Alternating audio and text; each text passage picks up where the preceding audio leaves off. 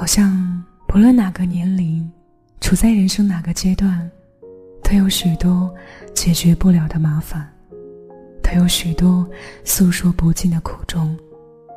是啊，人生真的挺难的，上学也好，工作也罢，一个人也好，一家人也罢，总有困难，总有无奈，总有焦虑失眠的晚上。总有嚎啕大哭的时刻，可人生并不顾及谁的情绪，该来的躲不掉，该面对的必须要承担。往前走的时间越长，越明白这世上根本不存在他人的解救，最靠得住、最有效、最能从根本上帮你摆脱困境的，就是自救。前些日子看一篇新闻，一个年轻的妈妈要轻生，最后因为六岁儿子的哭声和挽留，放弃了念头。她一定知道，让儿子六岁就没有妈妈是多么痛苦的事情，也一定明白年迈的父母白发人送黑发人会有多绝望。想要结束生命的那一刻，觉得不舍，才有觉得解脱吧。成年人的生活是没办法比喻的艰难，不是大惊小怪，也不是自私不为别人考虑，重重的压力全部朝他走来的时候，是真的挺不住了。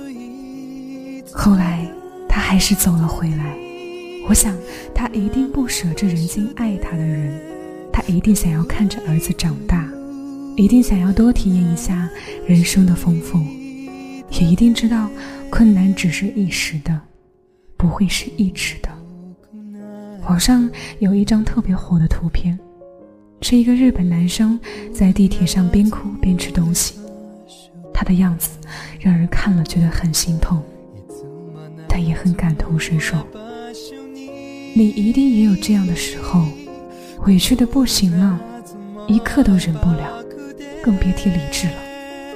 突然就哭了出来，哭了半天，平息了许多，但知道有的事情还是没有办法改变，只能接受，也自嘲做梦才能逃避，人生就是面对，所以打起精神好好干活吧，做错的就改正，不足的就虚心学习，记得一句话。成长是把哭声调成静音的过程，可能你会偷偷抹眼泪，可能你要学会接受和承认，但挺过去了，也就成长了。发传单的小哥哥躲在厚重的衣服里面，发完了所有传单，没人能看见他的表情，可能他是开心的，激动的。也可能他是疲惫的、无奈的，没有哪一种生活不辛苦。穷人有穷人的苦，富人有富人的苦。留在大城市的人觉得苦，回到家乡的人也觉得苦。我们在不同的生活境遇里，承担着成年人的压力和责任，面对着或情愿或不情愿的是非和争议。慢慢学会周全和妥协，慢慢承认现实和真相，也慢慢明白过来，咬牙坚持是大多数艰难时光里最好的解决办法。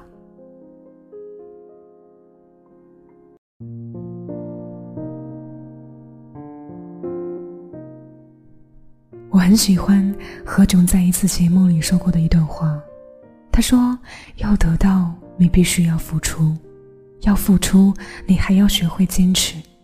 如果你真的觉得很难，那你就放弃。但是你放弃了，就不要抱怨。我觉得人生就是这样，世界真的是平衡的，每个人都是通过自己的努力去决定自己生活的样子。坚持这个词其实挺俗的。